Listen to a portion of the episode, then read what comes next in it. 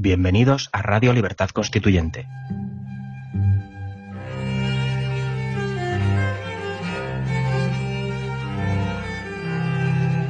Están escuchando Los Florilegios Diarios de Trevijano.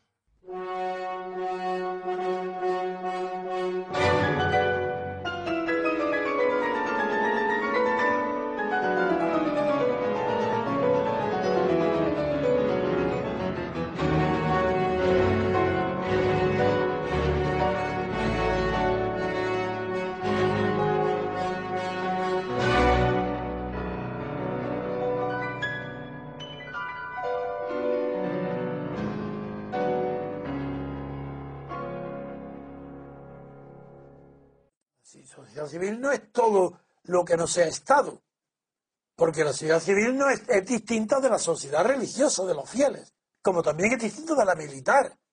¿Cómo va a ser el ejército parte de la sociedad civil? Ni la iglesia tampoco.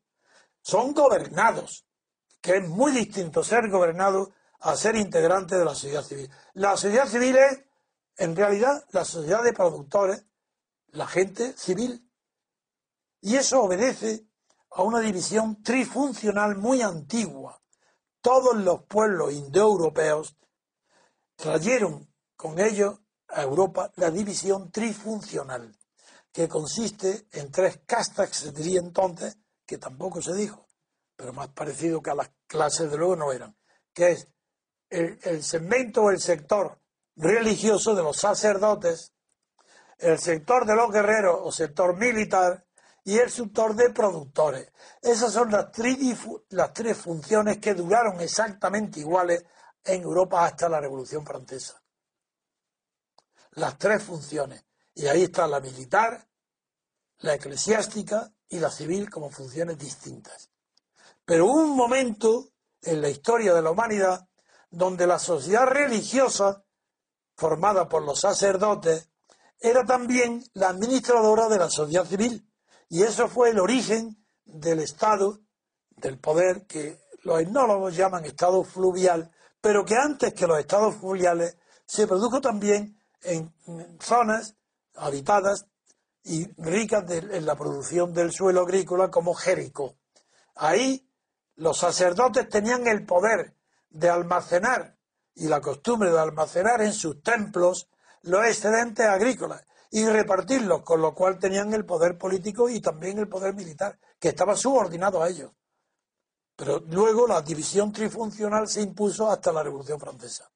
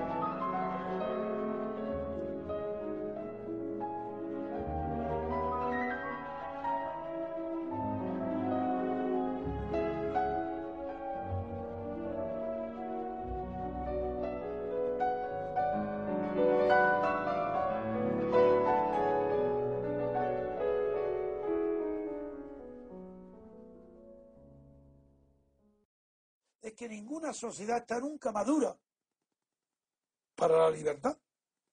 Es que Estados Unidos estaba maduro para una guerra contra el Reino Unido. No, si estaba ocupado. ¿Cómo estaba maduro?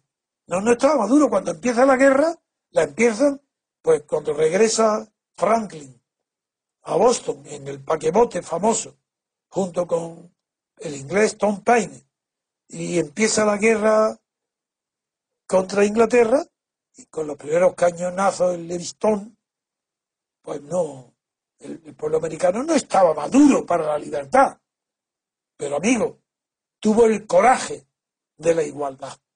Y es la igualdad rechazada por los ingleses que no quisieron que los colonos de su de, de América del Norte inglesa no quisieron que tuvieran los mismos derechos al ser rechazadas la igualdad y por tanto ser arruinado las posibilidades de su comercio y de su producción y de su economía en Estados Unidos, se levantaron en armas un ejército, no, unos milicianos que tenían sus fusiles en sus cabañas y ese ejército improvisado por Washington venció a las casacas rojas de Jorge I de Inglaterra.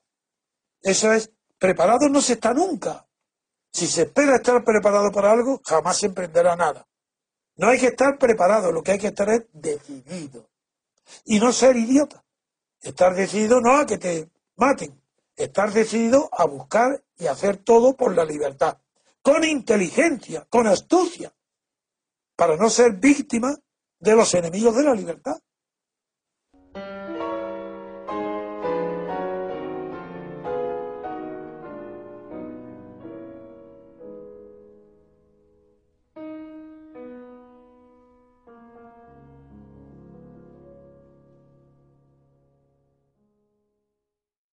El arte sin estética no lo comprendo.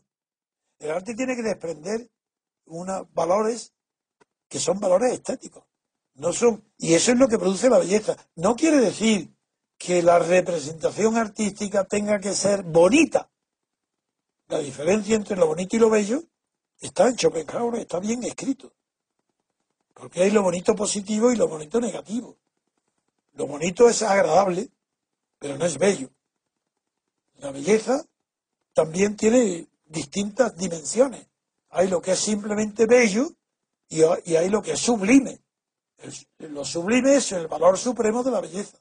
Y en el arte es fácil distinguirlo. Yo pongo como un ejemplo fácil, los que conocen, por ejemplo, bien la pintura, pues las pinturas de Turner, un pintor moderno y, británico, muy impresionantes. Pero se pueden calificar de sublimes no en el sentido que del término de que lo creó Edmund Burke y que luego también siguió ya a través de, la filosofía continental, a través de, de, Kant y de Hegel, se llegó a la, también al concepto de lo sublime.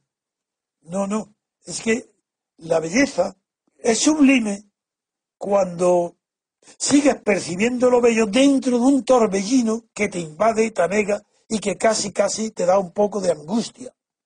Por ejemplo, si he hablado de las tormentas de Turner, es porque son tan impresionantes, tan agobiantes, está tan, el espectador está tan metido dentro de ellas, porque es una habilidad del pintor esa, meter al espectador en la tormenta que te da miedo. No miedo, porque sabes que está fuera del peligro. Pero hay algo que te impresiona tanto que la belleza del paisaje lo hace sublime, porque te conmueve. En cambio, en la pintura italiana del Renacimiento, pues hay escenas de tormentas, de, rayos cayendo, pero como están lejanos del espectador no producen miedo y eso produce solamente belleza, una belleza tranquila.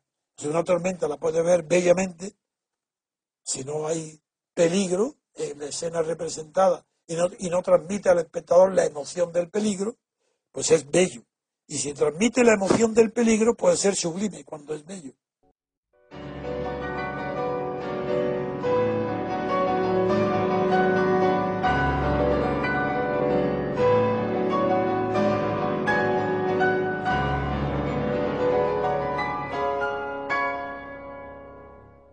Nosotros no votamos para que los que voten tengan a su lado la legalidad, pero no la legitimidad, porque la representación política consiste de verdad en mandar un diputado elegido por los que lo votan, no en listas de partido, que representa a los votentes y que se vaya diputado, que se llama así la palabra, enviado, enviado, sí, sí, mandado, para que se siente en un escaño en el Parlamento, en el, donde esté la, la, capital del país. cualquier otra cosa ya no tiene nada que ver con la representación. Ni escaños en blanco, ni escaños vacíos, ni votos nulos, ni votos en blanco. Nada de eso sirve, al contrario, perjudica a la abstención. En cambio, la cifra de abstención sí que refleja el grado de participación y de interés de los gobernados en el sistema de gobierno porque todo lo demás cuenta como legitimación.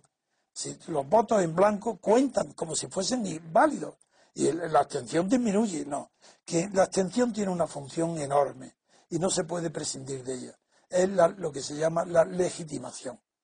Los votos legalizan. La abstención, si es muy grande, deslegitima. Entonces lo que tenemos que hacer es que procurar que la legitimación del votante se le prive a, los representados retirándoles el voto, no acudiendo a la urna, absteniéndose. Puse de manifiesto el valor que tiene la abstención como signo positivo, no negativo. Y cité como, eh, como ejemplo la filosofía de Paul Sartre en El ser y la nada, que la ausencia, por ejemplo, es algo, no es la nada, es algo positivo, eh, porque está ausente lo que debía de estar presente o podía estar presente. Eso no es la nada. Pues con la abstención pasa lo mismo. La abstención no significa nada, ni indiferencia. La abstención implica una negación, una negativa, un desconocimiento, un desafío a la obligación de votar. Los que creen que hay que votar porque es un deber cívico, a eso hay que combatirles con la abstención. Pero si ustedes están equivocados, no saben lo que es la representación, porque votar no es un deber, sino un derecho. Y lo que es derecho nunca puede ser deber. Y en segundo lugar, tampoco es un deber cívico, sino que el derecho ese de votar es político, no cívico. Y justamente porque no es cívico la elección, porque los partidos a que piden y reciben los votos no están ubicados en la sociedad civil, sino que están en el Estado, pues son partidos estatales y no partidos cívicos. Y por eso, como no, como no están civilizados, no se les puede votar. Nosotros somos los únicos que estamos defendiendo de verdad los principios de la representación política. Y esos principios nos impiden acudir a las urnas. Y además, pedimos que a todos los que les corresponde la presidencia que no vayan a las presidencias de las mesas electorales, porque los partidos son del Estado, no son de la sociedad civil, no son vuestros, de los que votáis, os toman el pelo. ¿Qué tiene que ver un partido ahora? Figuraros que cambian completamente de política y ni siquiera os enteráis que ahora la situación política de ahora era comparable con la que había hace 10 años, no. ¿Y habéis enterado de los cambios? No. ¿Por qué? Porque se produce todo en el Estado. La sociedad civil no tiene existencia ninguna en la vida política y todo es ilegítimo. Por tanto, me niego a apoyar cualquier tipo de especulación para que, que la abstención se traduzca en escaños vacíos, ni en voto en blanco ni en voto nulo. La abstención es no acudir a las urnas.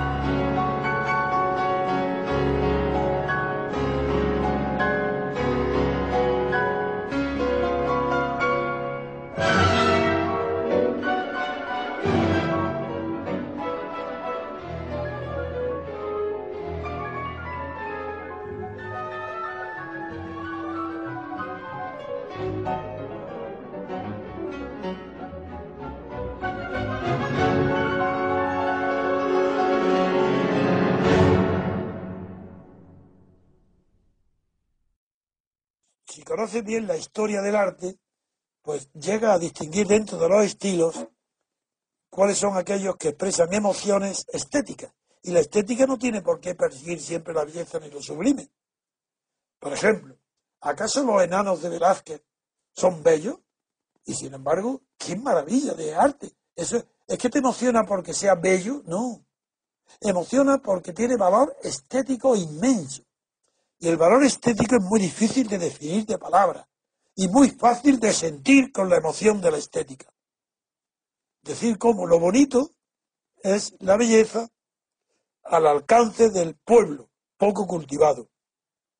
Las masas admiran lo bonito y lo admiran y porque una persona cultivada y habituada a ver el gran arte también ve lo bonito y no le desagrada, pero sabe distinguirlo cuando lo bonito entra en terreno ya de lo que se llama en España cursi o el halago inmediato de sentidos bajos, sentido inmediato, de, flores o de paisajes, cursi porque no están ordenados cuidadosamente, porque no los consideran naturales. Lo natural no es cursi. Ningún paisaje natural hecho por un aficionado es cursi, si refleja la naturaleza. Pero claro, si quieres adornarlo, porque la cursilería la lleva dentro, y le quieres poner unos adornos para hacerlo más suave, las aristas, quitarle fortaleza, pues entonces se produce la cursilería de una postal, la que mandaban los soldados a sus novias cuando era obligatorio el servicio militar. Ese es, y es bonito, ¿cómo es bonito? Eso no, eso es feo. Eso no es bonito. Porque también hay bonito negativo y bonito positivo. Y la, en el umbral de la belleza arranca de lo bonito. Porque la belleza no solamente es la, no es la perfección. En la naturaleza tampoco hay perfecciones. En el libro se dice que la naturaleza es bella. Sí, sí, claro, es bella. ¿Por qué? Porque el libro de la naturaleza borra todos sus monstruos. Lo que no corresponde a las leyes de naturaleza, hay millones, millones, millones, billones, trillones de polen que no fructifica en flor porque no cae en donde debe. Y en el reino animal hay millones y millones y millones de fetos que no producen vida, que mueren, porque no cumplen las reglas de la naturaleza. Por eso parece que como borra todos sus defectos, la naturaleza parece perfecta. Sí, sí, perfecta. Y yo, examinar la, astronomía. Hay que ver ahí que, que, es el reino de la catástrofe. Es el reino del desorden permanente. Así, sea claro que hay un orden, pero hay un impulso al desorden que está regulado por las órbitas, y eso es emocionante. Es decir, hay que encontrar belleza allí donde la produce, donde está. Y el arte humano, porque no hay otro arte más que el humano, el arte de la naturaleza, eso no lo ha creado el hombre. Pues el arte, como producto humano, es tan profundo y tan eleccionador como el pensamiento de la bondad, como el pensamiento de la libertad, como los grandes, grandes hallazgos del pensamiento. El arte es un modo de cultivarnos a nosotros mismos, es un modo de ser más cercanos a la naturaleza, a los buenos instintos. El arte nos educa en, la bondad y los instintos de maldad es muy difícil que estén reflejados en el gran arte, es muy difícil, porque incluso esas reproducciones o esas producciones artísticas que, se, que durante los siglos, principios del XIX, fueron encarcelados, como Edgar Schell, el austriaco, encarcelados porque sus dibujos eran pornográficos, pues hoy los ves e incluso eso no está exento de una belleza, un misterio que parece absurdo que la humanidad haya encarcelado a quien ha producido con tanto talento eh, figuras eróticas.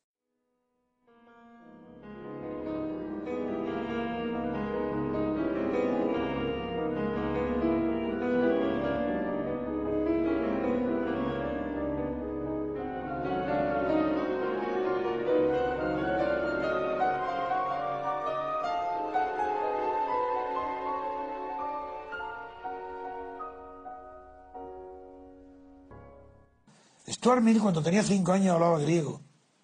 Y se lo enseñó su padre, James Mill, que hizo una educación de su hijo, bueno, como quizás no ha habido nunca ninguna.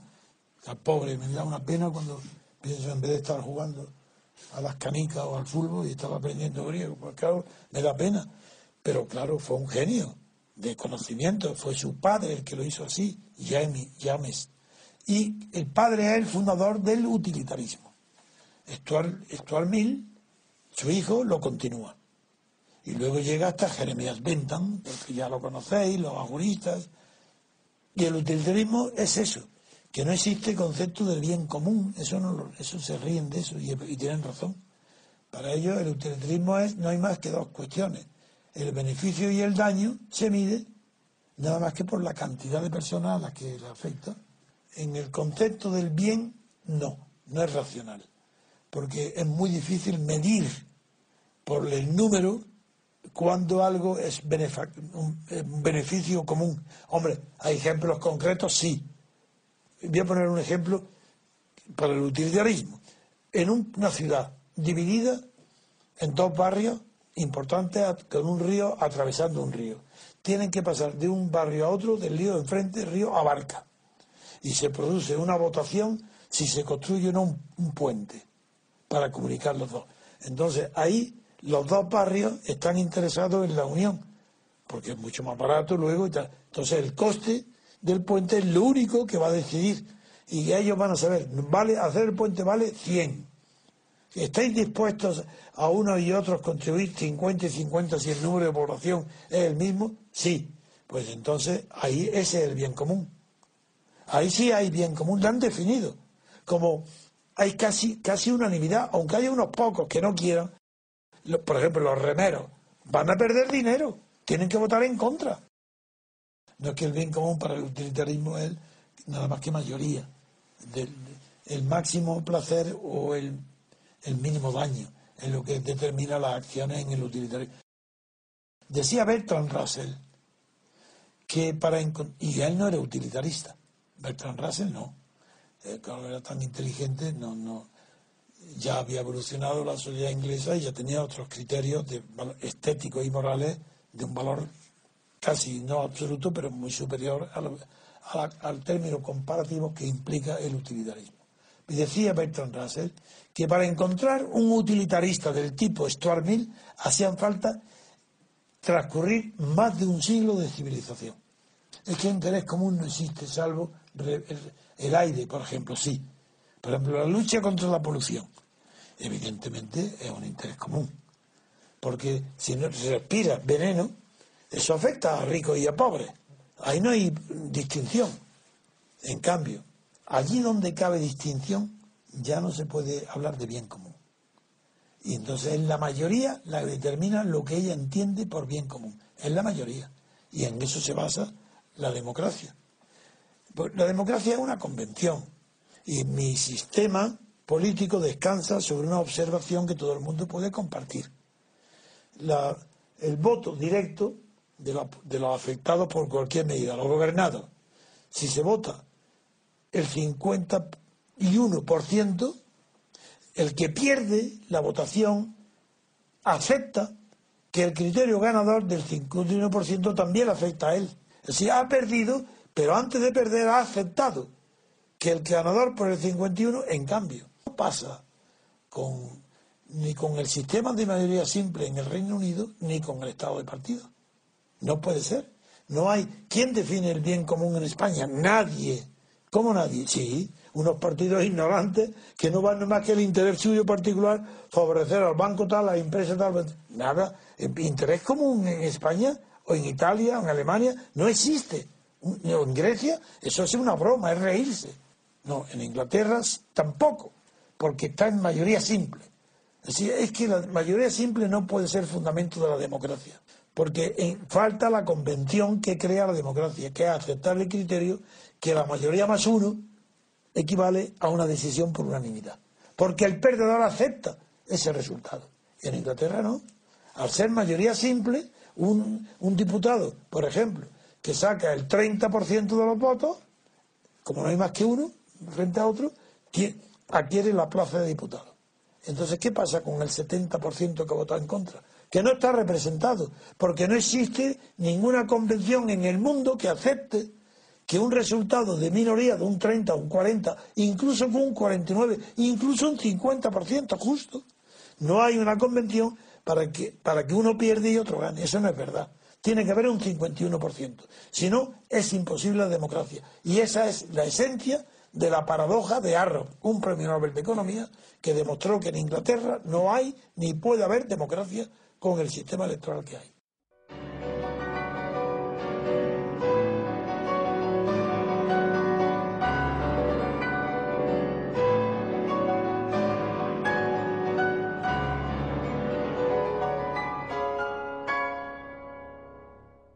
Nosotros no votamos para que los que voten tengan a su lado la legalidad, pero no la legitimidad.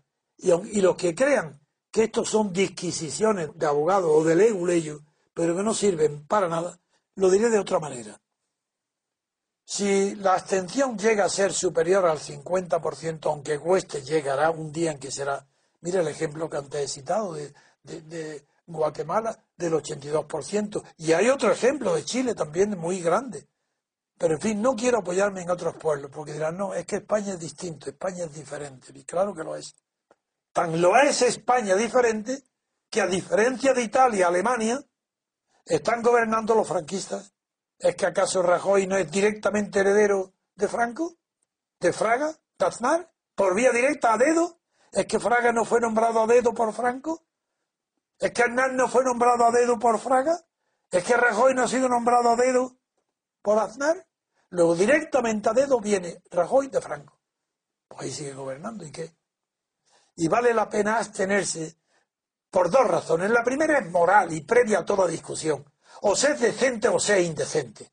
Bueno, pues yo quiero ser decente. Y para ser decente tengo que no votar. Porque si voto soy indecente. Sí, estoy ofendiendo a todos los que votan. Desde luego que lo estoy ofendiendo. Porque saben que están apoyando un sistema de corrupción. Porque todos los partidos están corruptos, todos. Y Podemos que llega, llega lleno de corrupciones. Entonces el que vota sabiendo esto es indecente, o mejor dicho, indecoroso. Para no emplear una palabra que no sabe lo que significa Sánchez cuando se la aplicó a Rajoy. Digo, no es decoroso votar. Esa es la primera razón.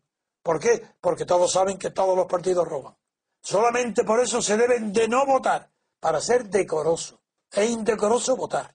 En segundo lugar, por mínimo que sea el grupo que no vote, eh, por mínimo que sea el sector lleno de decoro en España, es el fundamento de la futura regeneración española. Esa generación salva a las futuras generaciones. No puede ser que toda la vida dure la mentira y la corrupción, eso no existe. Habrá un momento de ruptura con esta situación. Bueno, ese momento llegará gracias a los que hoy nos abstenemos.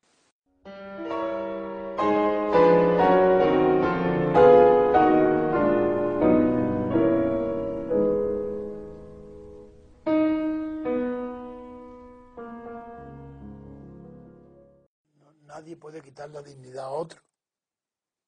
Eso es imposible una persona digna, en el sentido de digno de, de ser, de su existencia, nadie le puede quitar la dignidad, pero la puede perder evidentemente, haciendo cosas contra su conciencia, participando en actos en los que no cree, ahí ha perdido la dignidad. Hoy, por ejemplo, los dirigentes españoles no hay ni uno que sea digno. Ni un solo cargo público en España es digno. Porque una de dos, o está corrompido o tolera la corrupción y la denuncia. Por tanto, dignidad no tiene ninguna. No, en España no hay dignatarios, porque no hay nadie, ni un solo cargo público que tenga dignidad personal. No tienen autoridad moral ninguno. Tienen poderes, pero no autoritas. Tienen poder, pero no autoridad.